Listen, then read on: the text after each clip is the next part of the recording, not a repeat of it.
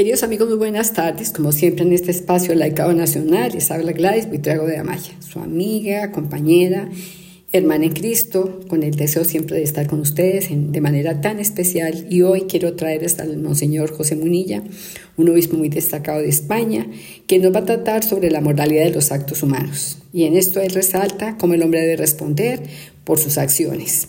No debemos permitir que el relativismo se tome a nuestra Iglesia Católica, a nuestros eh, católicos, a nuestros laicos. Todo acto tiene que ser bueno para que tenga la validez de ser bueno. No podemos tener esa, esa medida de que todo depende de cuando se haga, quien lo haga y en qué forma. Eso no puede ser así. Los actos en sí, cuando son malos, no pueden llamarse buenos. Por ejemplo, hablemos del aborto. El aborto es un asesinato, es un crimen desde el momento mismo en que ya existe una vida humana. Entonces no podemos ser eh, permisivos con el tema de las intenciones buenas. Entonces que eso puede variar, porque hay casos en que se dice que, que robar para darle a los pobres, ¿no?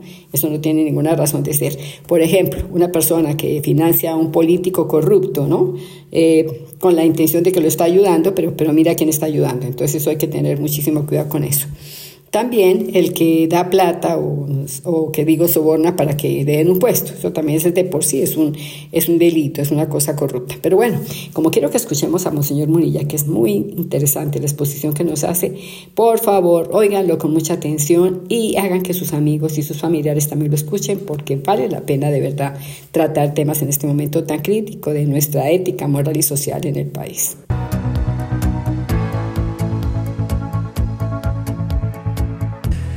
Eh, la moralidad de los actos humanos. ¿eh? Este es el título de esta charla que comienzo por ponerla en un contexto. Eh, estamos dentro de un cursillo, de un curso que tiene como título Los fundamentos de la moral cristiana. Y esta es la cuarta charla. La cuarta charla, quiero recordar así brevemente que en la anterior charla hablamos de de la libertad, ¿eh? de la libertad. Y decíamos que el hombre, por ser libre, es un sujeto moral. El, animal no es un sujeto moral. El animal, no se puede decir que un animal es bueno o es malo. No, mire usted. ¿eh? El tiburón es malo. A ver, el tiburón es malo, el tiburón es igual de bueno que, una paloma. Al, al, animal no se le puede pedir responsabilidades morales porque no es libre, ¿eh? no es libre. Bueno, pues eso, eso, de ese tema hablamos en, la charla anterior, ¿no? Ahora damos un paso, un paso más. Y vamos a hablar en esta cuarta charla de, como he dicho, de la moralidad de los actos humanos.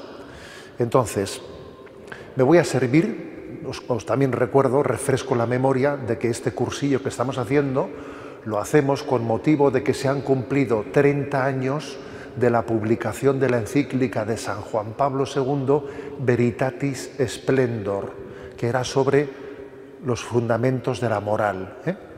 Entonces yo me sirvo del catecismo de la Iglesia Católica y también de esa encíclica ¿eh? del Papa.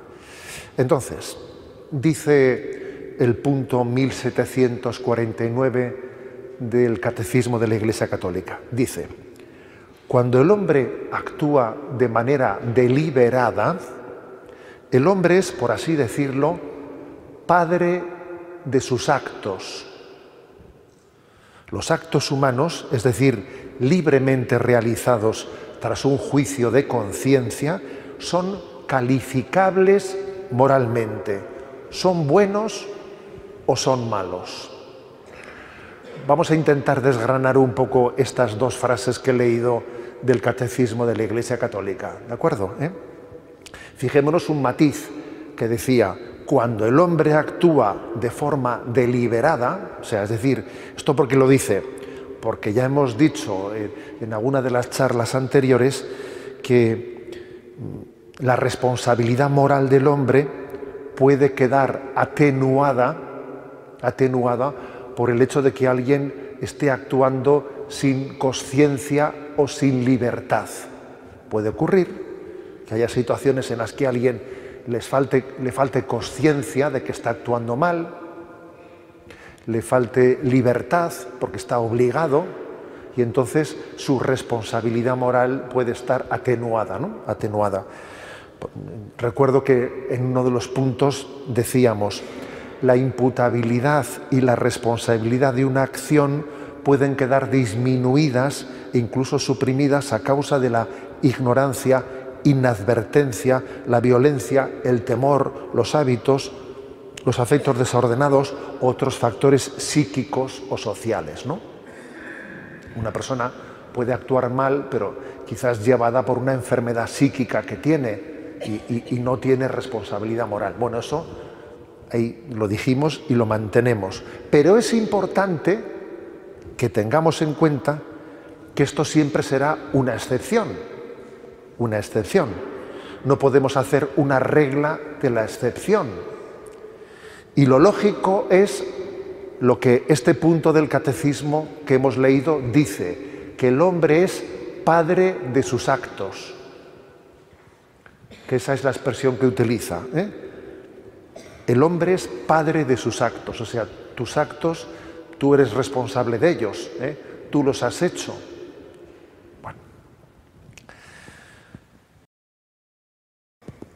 Esto, por lo tanto, es un, tema clave, ¿no? Un tema clave. Eh, dicho esto, ¿esto en qué, se en qué se traduce? Pues que el hombre maduro, es el que dirige su obrar y asume sus responsabilidades. El ser humano está llamado a ser Señor, a gobernar su vida. Hay un refrán español que dice, ¿no? A lo hecho, pecho. ¿Qué significa esa expresión? Oye, lo has hecho, tienes que dar la cara. ¿Me explico? Si lo has hecho, ahora asume las consecuencias y si si lo has hecho mal, pide perdón, eh, si, explícate, da la cara y ahora no te escondas y ahora no te digas, no, a lo hecho pecho. Si es un refrán que es bastante elocuente, ¿eh? elocuente con respecto a eso de que el hombre es padre de sus actos. Bien, por lo tanto, la pretensión de escaquearnos, como decimos popularmente, no de nuestras responsabilidades, pues es una irresponsabilidad, es una irresponsabilidad. No sé si recordáis ese pasaje de la Sagrada Escritura del pecado original, cuando Adán y Eva, después de que han cometido el pecado original y Yahvé les pregunta sobre qué han hecho, comienzan a escaquearse, ¿eh? a echarle la culpa. ¿eh? Pues eso, ¿eh? Adán le echa la culpa a Eva, es que Eva me dio, Eva le echa la culpa a la serpiente, pues cada uno por lo tanto, ¿no? Una afirmación muy importante. El hombre es padre de sus actos. La gran afirmación que hace ¿no? este punto es que si, si es así, si somos padre de nuestros actos y los hacemos con un mínimo de conciencia y de libertad, dice, todos los actos son calificables como buenos o malos. No hay actos indiferentes moralmente. Todas las cosas que hacemos son buenas o son malas. Aunque parezcan cosas, porque por ejemplo puede decir uno, ¿no? Alguno pensará, bueno, pero muchas cosas que hago yo, pues eso, preparar la comida, ir al supermercado, y bueno, eso no es ni bueno ni malo. ¿Cómo que no es ni bueno ni malo? Eso es bueno. Eso es moralmente bueno. Porque igual tenemos una falsa concepción de que un acto moral bueno pues es únicamente el de, no sé, hacer un sacrificio o rezar un rosario o dar un donativo a un pobre. Y luego, sin embargo, mi trabajo diario, las cosas, eso ya son cosas indiferentes. No, no son indiferentes, son actos morales buenos. Todo lo que hacemos en esta vida es calificable moralmente, o es bueno o es malo. No existe lo intrascendente todo es trascendente. Todo. Por eso nosotros decimos que estamos llamados a santificar la vida ordinaria. Porque en la vida ordinaria, en la vida cotidiana que, hacemos, hacemos, podemos hacer mucho bien, mucho bien en el día a día. Cada uno floreciendo donde Dios le ha plantado. En tu trabajo, en la vida familiar, yo me atrevería a decir que hacemos mucho más bien del que suponemos. en la fidelidad del día a día, ¿no? Bien, partimos pues de esto. Bueno, pues el punto, explicado esto, ¿eh? explicado este punto de partida, diciendo el hombre es padre de sus actos y todos los actos que hacemos eh, tienen trascendencia moral, tienen una calificación moral, buena o mala, ¿no? Ahí no, no cabe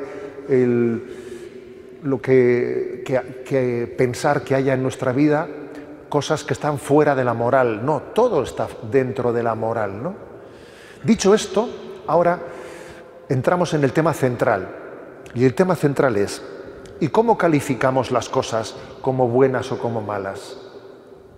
¿De qué manera hacemos un juicio moral? Entonces, dice el punto 1750 del Catecismo, la moralidad de los actos humanos depende de tres cosas.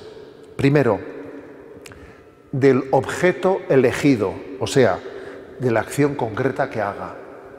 Segundo, del fin o de la intención con que lo haga. Y tercero, de las circunstancias ¿eh? en las que lo he hecho. O sea que para calificar si una cosa es buena o es mala, tenemos que fijarnos en estas tres cosas. Primero, si el acto que he hecho en sí mismo es bueno o es malo. Segundo, con qué intención lo he hecho. Y tercero, pues también valorar las circunstancias en las que lo he hecho. ¿no? Dice, el objeto, la intención y las circunstancias forman las tres fuentes o elementos constitutivos de la moralidad de los actos humanos, dice ese punto del catecismo. Las tres cosas. O sea, la acción en sí misma, la intencionalidad y las circunstancias. No habrá una obra moralmente buena si estos tres aspectos no están bien integrados. Las tres, los tres tienen que estar bien integrados. Que la acción que haga sea buena, pero que la intención que tenga sea buena y que las circunstancias sean prudentes. Vamos a intentar explicar esto, ¿de acuerdo? En el tema de hoy. Vamos, vamos a lo primero, a lo primero, ¿no? Al objeto de la acción, o sea, o la acción concreta que hacemos. Dice el punto 1751 del Catecismo, el objeto elegido especifica moralmente el acto.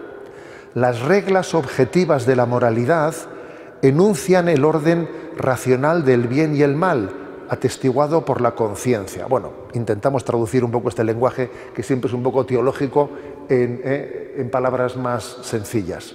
Dicho de otro modo, existen unas normas objetivas de moralidad que definen si lo que he elegido es bueno o es malo. Pues hay cosas que tienen su propia objetividad. Por ejemplo, robar es malo, mentir es malo, entonces eso no, es que sea yo el que lo interprete, no, en sí mismo es malo, ¿no?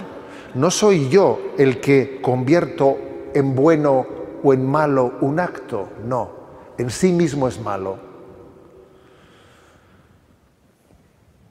La conciencia lo que hace es atestiguar el bien o el mal, no es mi conciencia la que dice, es que he dicho una cosa que es mentira, pero en mi conciencia lo llevo mal. Bueno, lo llevas mal en tu conciencia porque es que mentir es malo. ¿eh? No es que sea tu conciencia la que hace malo lo que has dicho, es que en sí mismo eh, la mentira no, no es correcta y por eso tu conciencia te denuncia.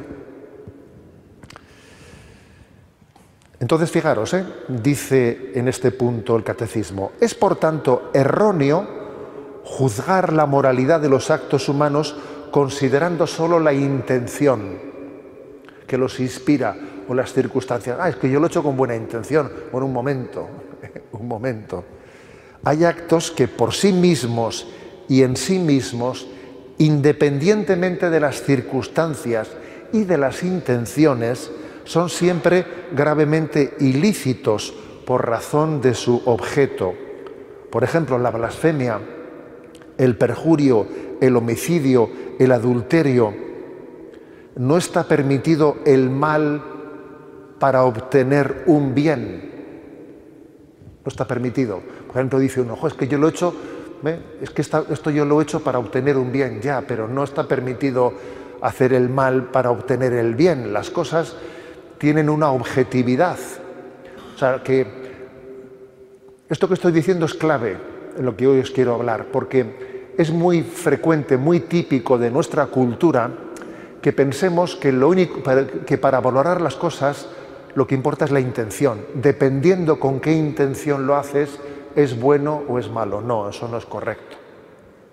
Las cosas, más allá de tu intención, son correctas o no son correctas. Y eso es importante reconocerlo. ¿Mm? En nuestro contexto cultural existe esa tendencia, ¿no?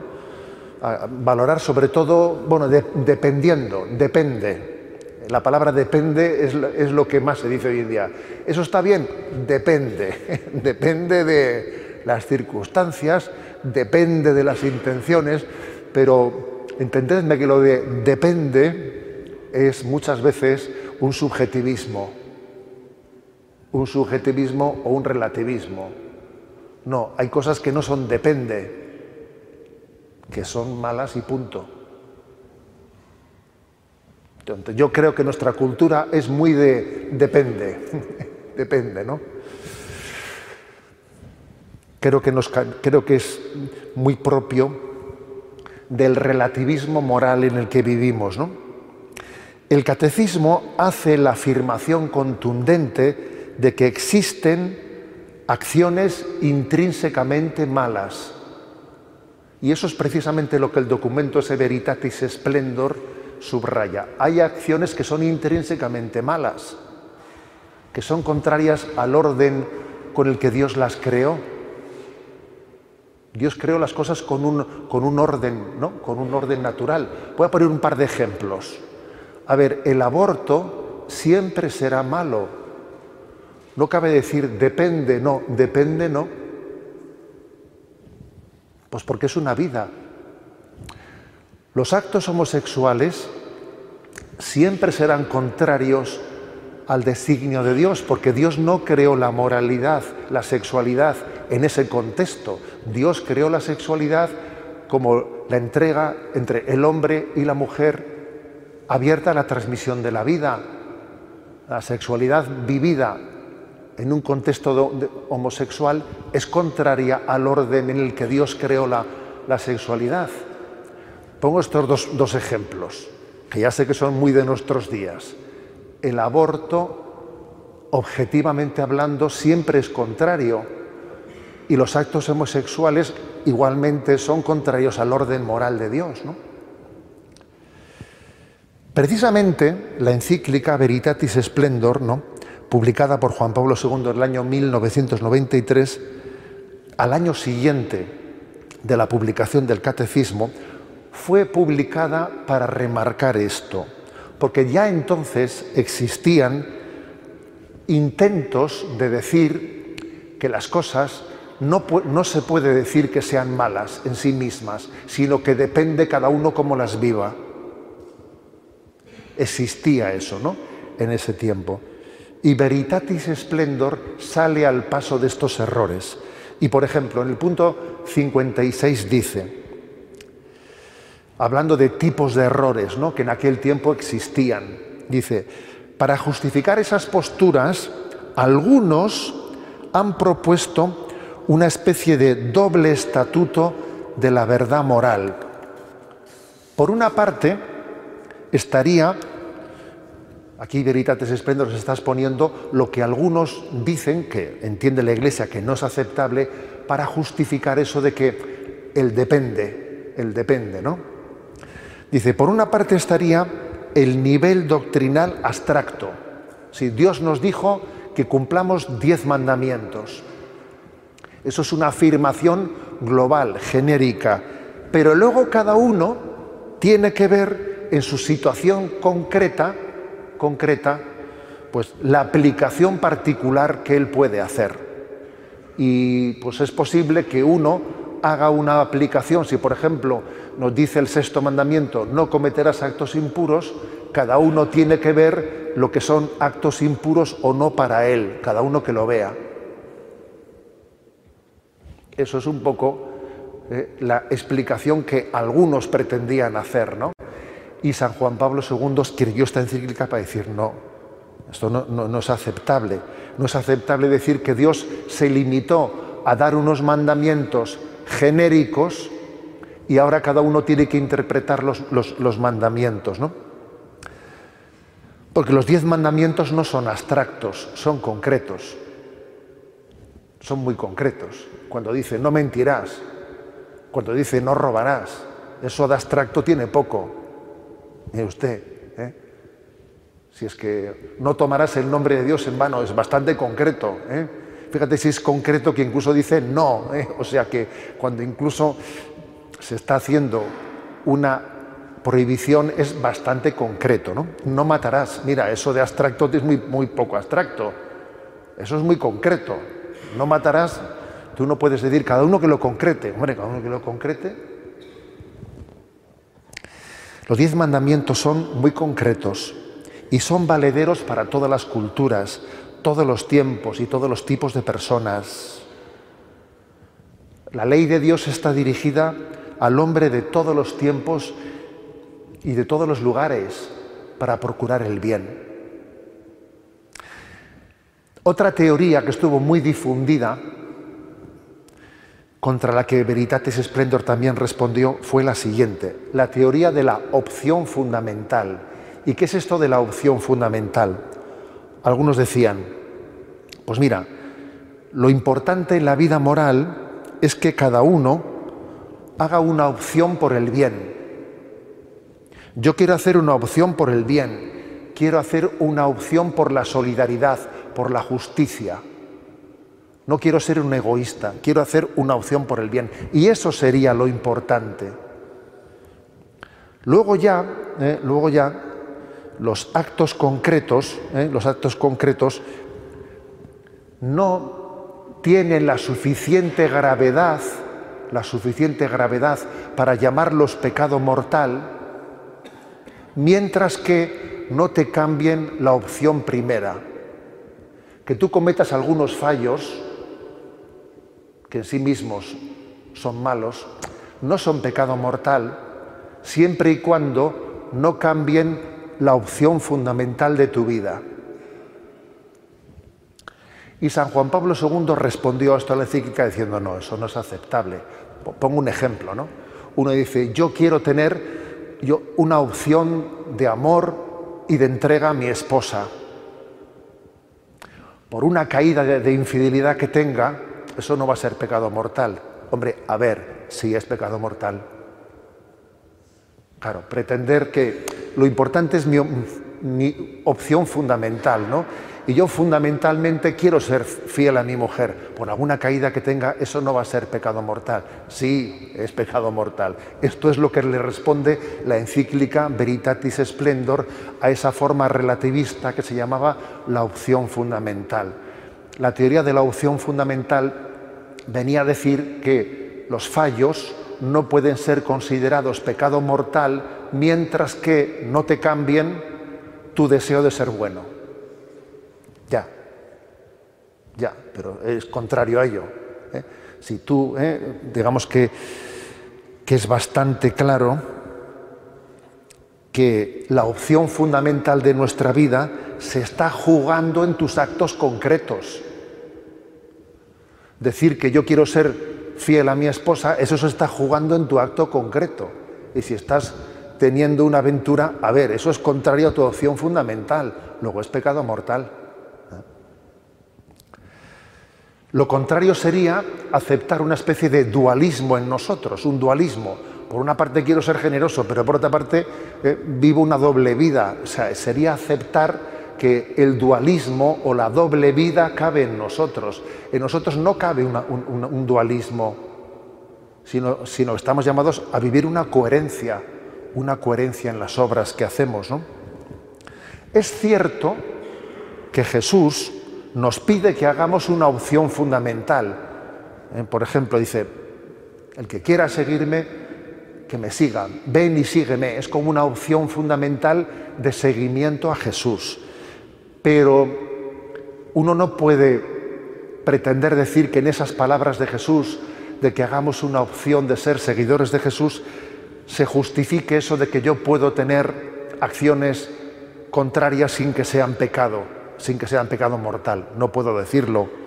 Porque, por ejemplo, Jesús dice, ¿de qué te sirve decir Señor, Señor, si no cumples la voluntad de Dios? A ver, esas palabras de Jesús son contundentes, ¿no? ¿De qué me sirve tener, sí, yo es que soy creyente, yo es que soy seguidor de Jesús, sí, pero ¿de qué te sirve decir Señor, Señor, si no cumples la voluntad del Padre? O sea que es, es bastante claro, claro que en el Evangelio no hay lugar para esta teoría de la opción fundamental. Y que las obras concretas que hacemos, si las hacemos conscientes y libremente, que son contrarias a la ley de Dios y son materia grave, si son materia grave, obviamente son pecado mortal. Para que algo sea pecado mortal, hace falta que sea una materia grave y que yo tenga conciencia y libertad de lo que estoy haciendo. Entonces es pecado mortal, ¿no? Y además, si uno se fija en la Sagrada Escritura, ve que la Sagrada Escritura, cuando habla de la moral, no habla de opciones fundamentales, sino habla de, pecados concretos. Por ejemplo, Gálatas 5, 19, 21 dice, ahora bien, las obras de la carne son fornicación, impureza, libertinaje, idolatrías, hechicerías, odios, discordia, celos, iras, rencillas, divisiones, disensiones, envidias, embriagueces, orgías y cosas semejantes, sobre la que os prevengo, como ya os previne, que quien hace tales cosas no heredará el reino de Dios. A ver, la palabra de Dios es muy eh, clarita. Habla de mm, de obras, de actos concretos, no habla de opciones fundamentales. ¿no? La opción fundamental de nuestra vida se está jugando en el día a día. ¿Es así? ¿Eh? A ver, si yo quiero ser un cura generoso y un cura entregado al Señor, eso se está jugando en que yo, pues, al que me toque la puerta de mi vida, le responda, le responda y le responda con generosidad, porque si no me contradigo la opción fundamental que quiero tomar, ¿no? Por eso, Veritatis Splendor respondió ¿no? A la resistencia a reconocer, la, eh, había una resistencia por parte de algunos moralistas liberales, etcétera, que no querían reconocer que existen actos intrínsecamente malos. ¿Qué significa intrínsecamente malo? Que de todas, todas, ¿eh? por mucho que tengas intenciones, intenciones buenas, que, son malos en sí mismos. El caso que os he puesto del aborto, por ejemplo, es que no puedes... ¿eh? Pero Veritatis Splendor afirma sin complejos, existen actos que no son ordenables hacia Dios porque contradicen radicalmente el bien de la persona creada a su imagen. Son actos que en la tradición moral de la Iglesia han sido llamados intrínsecamente malos. Lo son siempre y por sí mismos, es decir, por su objeto, independientemente de las intenciones ulteriores de quien actúa y de las circunstancias. Por eso, sin negar en absoluto el influjo que sobre la moralidad tienen las circunstancias y sobre todo las intenciones, la Iglesia enseña que existen actos que por sí mismos son siempre gravemente ilícitos.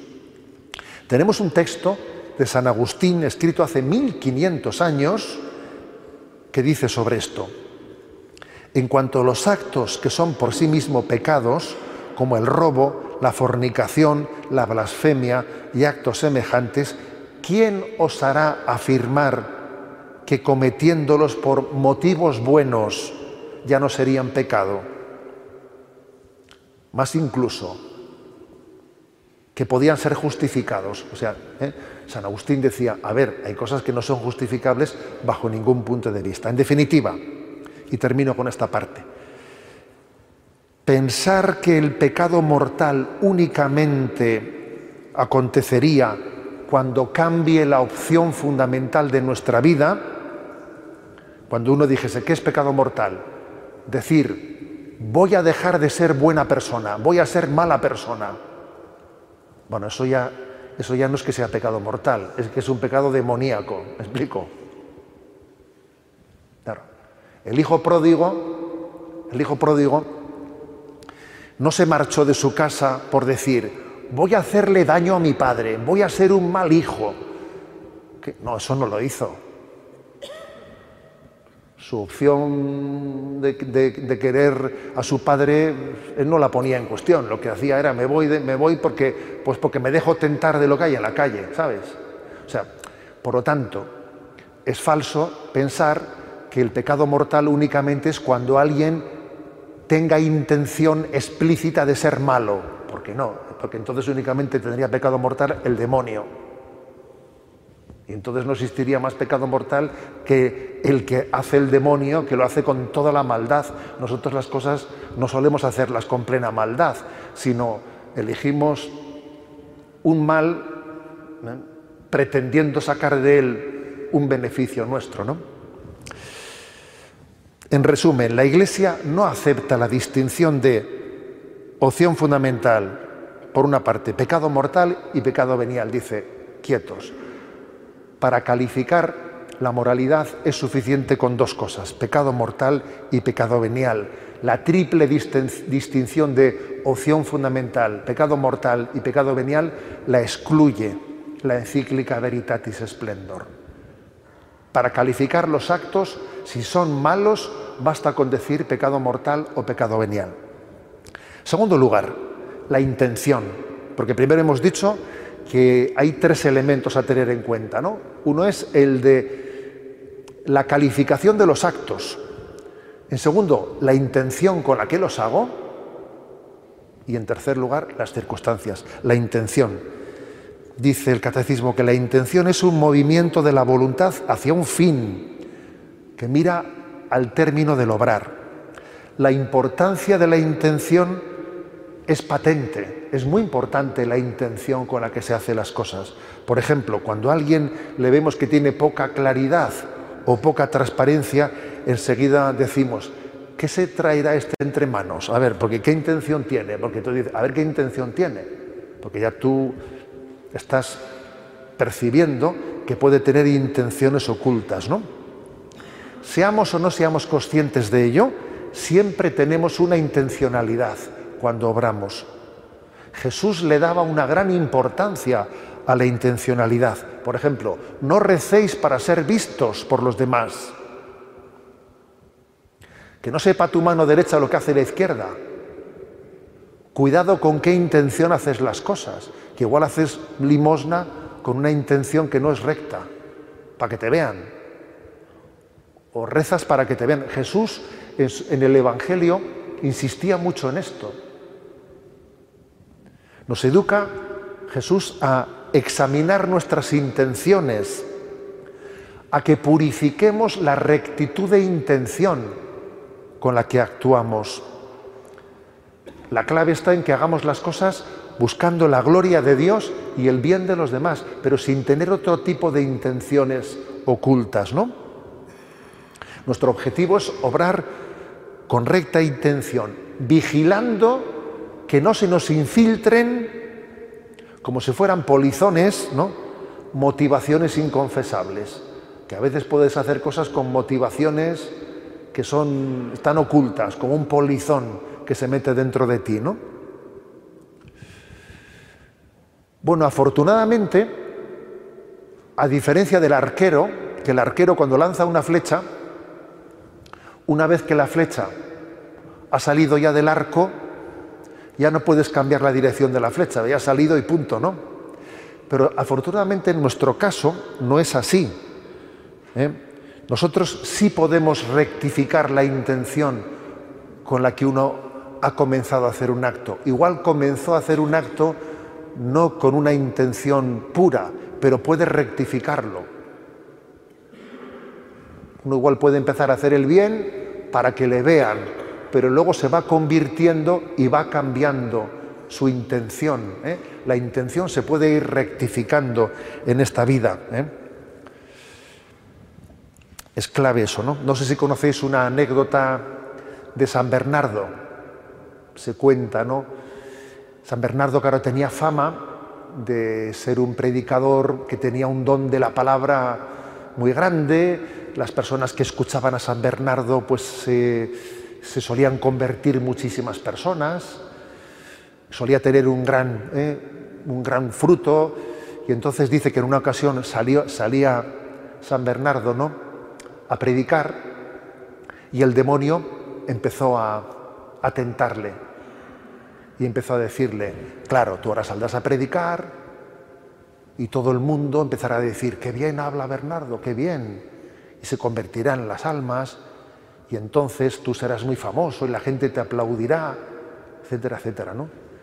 Le empezó como a meter esa duda, ¿no? Y entonces San Bernardo, dándose cuenta de que estaba siendo tentado, se volvió y le dijo al demonio, ni por ti lo comencé, ni por ti lo voy a dejar de hacer. Es una anécdota que se cuenta de él fuerte, ¿no? Con potencia. ¿Qué, quiere decir? A ver,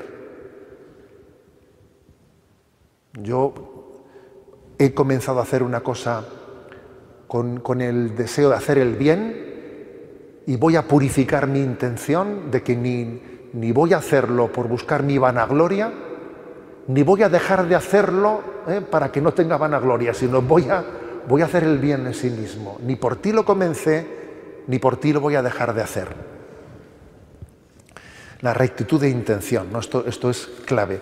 Fijémonos que pueden también a veces convivir varias intenciones a la vez. ¿eh? Dice el catecismo, una misma acción puede estar inspirada por varias intenciones. Y entonces hay que, hay que, hay que estar atento a ello, ¿no? Pues por ejemplo, uno hace un viaje para descansar, porque es sano descansar y tener unas vacaciones, ¿no? Pero también hace un viaje porque así saco eh, mi reportaje de fotos y las subo todas eh, al, Instagram y así la gente ve dónde estoy y así eh, les doy envidia. A ver, se pueden mezclar muchas cosas. Se pueden mezclar muchas cosas. He ido para descansar, pero de paso estoy ahí exhibiéndome para vanidad, ¿sabes?, de los demás. Y entonces esto hay que examinarlo, porque puede ser que las obras que hacemos se nos mezclen varias intenciones. Bueno, concretando la importancia de las intenciones. Fijémonos en lo que dice el catecismo sobre la intención buena. Una intención buena, por ejemplo, ayudar al prójimo, no hace bueno ni justo un comportamiento malo. A ver, lo de Robin Hood, ¿no?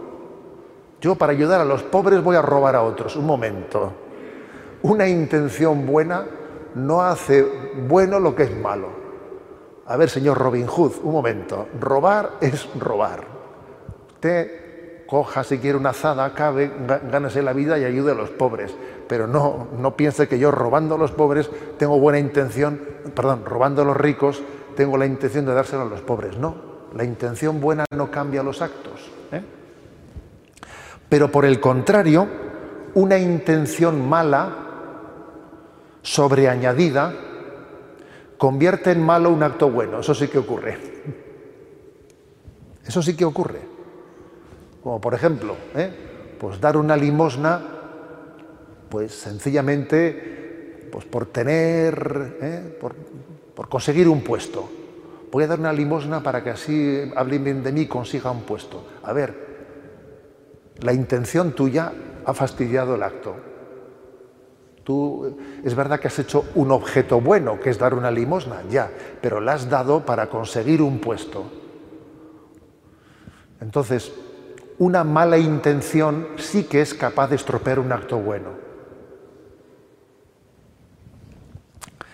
Por lo tanto, ¿no? para que un acto sea bueno, no basta con que la acción sea buena, sino que tiene que ser también buena la intención. Tiene que ser bueno el acto y la intención. Y al mismo tiempo, para que un acto sea bueno, no basta con que la intención sea buena, también el acto tiene que ser bueno. Bien, pasamos al tercer elemento, ¿de acuerdo? Hemos dicho que el juicio moral se basaba en, examinar tres cosas la calificación del acto que hago, la intención con que lo hago y las circunstancias. Sobre las circunstancias dice el catecismo, punto 1754, las circunstancias, comprendidas en ellas las consecuencias, son los elementos secundarios de un acto moral. Contribuyen a agravar o a disminuir la bondad o la malicia moral de los actos humanos. Por ejemplo, la cantidad del dinero robado puede también atenuar o aumentar la responsabilidad del que obra, como actuar por miedo a la muerte. Las circunstancias no pueden de suyo calificar la calidad moral de los actos, no pueden hacer ni buena ni justa una acción que de suyo es mala. Vamos a intentar explicar esto. Es decir, que no están al mismo nivel los tres aspectos de, hemos dicho que son tres aspectos, no tienen el mismo peso los tres. Quizás el que menos peso tiene es el de las circunstancias. Lo que más peso tiene es la calificación del acto y la intención con que lo haces. ¿no? Para calificar que un acto sea bueno, ¿eh? hace falta que el acto que hago sea bueno y que la intención sea buena. Las circunstancias por sí mismas no cambian la bondad, o sea, no cambian la bondad o la malicia del pecado, pero lo pueden agravar o lo pueden atenuar. Pongamos algún ejemplo concreto, ¿no? Yo cometo un pecado de murmuración contra una persona. Pero la circunstancia de que esa persona de la que estoy hablando, la circunstancia, sea una persona débil, es una persona débil, esa circunstancia agrava la cosa, la agrava, porque claro, es una persona débil a, la que la murmuración le va a hacer bastante más daño que una persona que no es débil. O sea, hay ciertas circunstancias que pueden agravar o atenuar las cosas. No es que la circunstancia cambie, que la murmuración sea buena, pero es que lo puede agravar. ¿eh? O por ejemplo, ¿no? también pone el catecismo el ejemplo de el robo. Hombre, eh, que, el robo eh, no es lo mismo pues, robar pues, mil euros que cogerle 20 céntimos, 20 eh, céntimos de la cartera eh, a tu madre. A ver, pues, también es cierto que esa circunstancia cambia eh, un poco la, la gravedad, la gravedad de las cosas. La circunstancia la puede hacer más grave o, menos grave, ¿no? Es importante un matiz, un matiz ¿no? que hemos escuchado en, en ese texto del catecismo que os hemos leído. Ha dicho, las circunstancias, comprendidas en ella las consecuencias, es decir, que se entiende también por circunstancias el juicio de prudencia de qué consecuencias va a tener esto que estoy haciendo. Uno cuando hace una cosa tiene que hacer un juicio de prudencia de si es prudente, prudente en esta circunstancia, en este momento, hacer esto o no hacerlo, sopesar las circunstancias, es momento de hacerlo, no es momento de hacerlo, ¿no? Por ejemplo, la prudencia de hacer una corrección fraterna que es justa. Igual tú tienes que corregir a una persona y es bueno corregirla. Y tu intención, pues igual puede ser recta, pero tienes que medir las circunstancias. Igual ahora no es el momento, esa persona pues está en un mal momento en su vida, o, igual no eres tú la persona adecuada para corregirla, pues porque, no, porque previsiblemente no lo va a coger bien. O sea, tienes que valorar las circunstancias, tienes que hacer un juicio de prudencia, que hace que ese juicio de prudencia, aunque tengas una buena intención, ¿eh? pero el juicio de prudencia tiene, tiene también su importancia para que una cosa esté para que todavía la califiquemos como buena o como imprudente. Es la prudencialidad de las circunstancias, es decir, no cabe decir, Oye, ¿a mí qué más me dará? No, lo, lo bien hecho, bien hecho está, un momento. Lo bien hecho, bien hecho está, pero tengo que ver si era el momento, si eran las formas, si eran las formas de decírselo, si era el momento, porque eso también tiene su importancia. No de cualquier manera, en cualquier momento se le puede soltar a una persona una cosa, ¿no? El examinar el cuándo, cómo, dónde tiene su importancia en el obrar, en el obrar moral, ¿no? Bueno, vamos a intentar resumir, ¿eh? resumir eh, la charla que hemos hecho. El hombre es padre de sus actos y estamos llamados a tener responsabilidad sobre nuestras obras. Todas las obras que hacemos tienen una calificación moral, que es buena o es mala. Para medir la calificación moral hace falta fijarse en tres aspectos. Si el acto que hago es bueno, qué intención que lo hago, con qué intención lo hago y qué circunstancias concretas. Podríamos concluir de la siguiente manera. A ver, lo primero es educarnos en detestar, procurar detestar todo aquello que ofende a Dios. O sea, procurar que uno, decimos, ¿no? Me pesa de todo corazón haberos ofendido, recordáis esa expresión del Señor mío Jesucristo, ¿no? Pedir la gracia que a mí el pecado lo deteste, lo deteste pues porque sé que es contrario a la voluntad de Dios creo que esto es algo importante, intentar educar nuestro gusto, que a mí no me resulte atrayente el pecado, ¿sabes? Sino que aquello que es contrario al orden de Dios, yo tenga eh, pues un, rechazo hacia ello. Porque como, como nos resulte atrayente, eh, atrayente el pecado, tenemos un problema. Tenemos que intentar educar nuestro paladar y hacer que para mí, ¿eh? pues mm, todo aquello que ofenda a Dios sea para mí también repulsivo. Ese es el ideal. Ojo, y esto no, con esto no estoy diciendo que tengamos una especie de fobia hacia los pecadores, ¿eh? no, no, no, en absoluto. Digo hacia el pecado, no hacia los pecadores.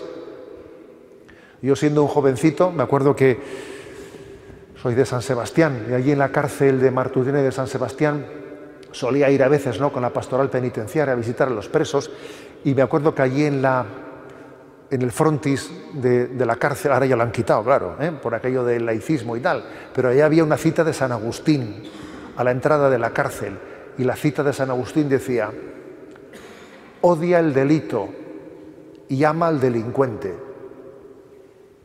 Una cita impresionante. ¿eh? Odia el delito, ama al delincuente. Esto es impresionante, que por cierto, luego descubrí una frase de Garrigula Grans, un dominico impresionante, que dice, la Iglesia es intolerante con los principios porque cree, pero es tolerante con la gente porque ama.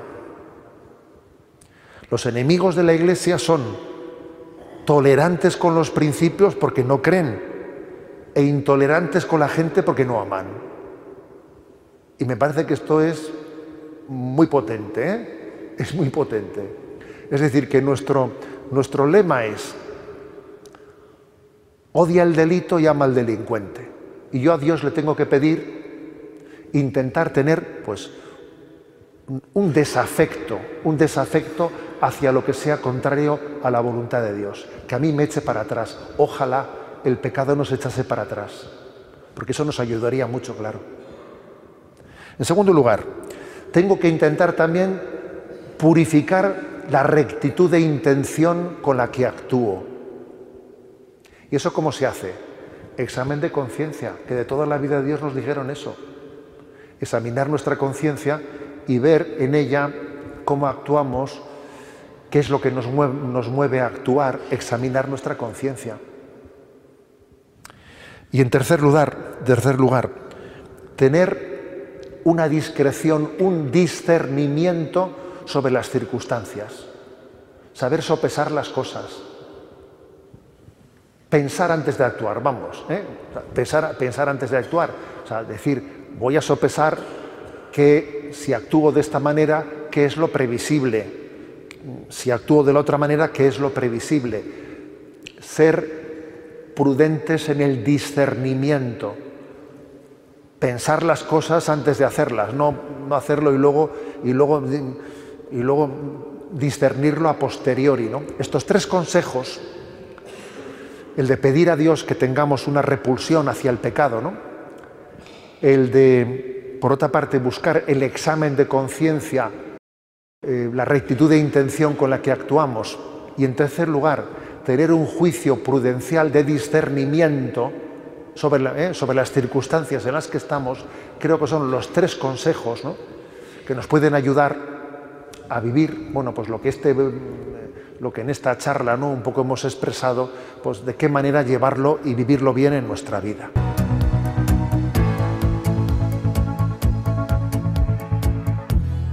Queridos amigos, hemos finalizado el espacio de nuestro programa de hoy. Para todos un abrazo muy afectuoso, un fin de semana lleno de bendiciones. Para estos compañeros de Radio María que nos han atendido desde el punto de vista técnico, un abrazo muy fuerte. Para todos, una feliz tarde.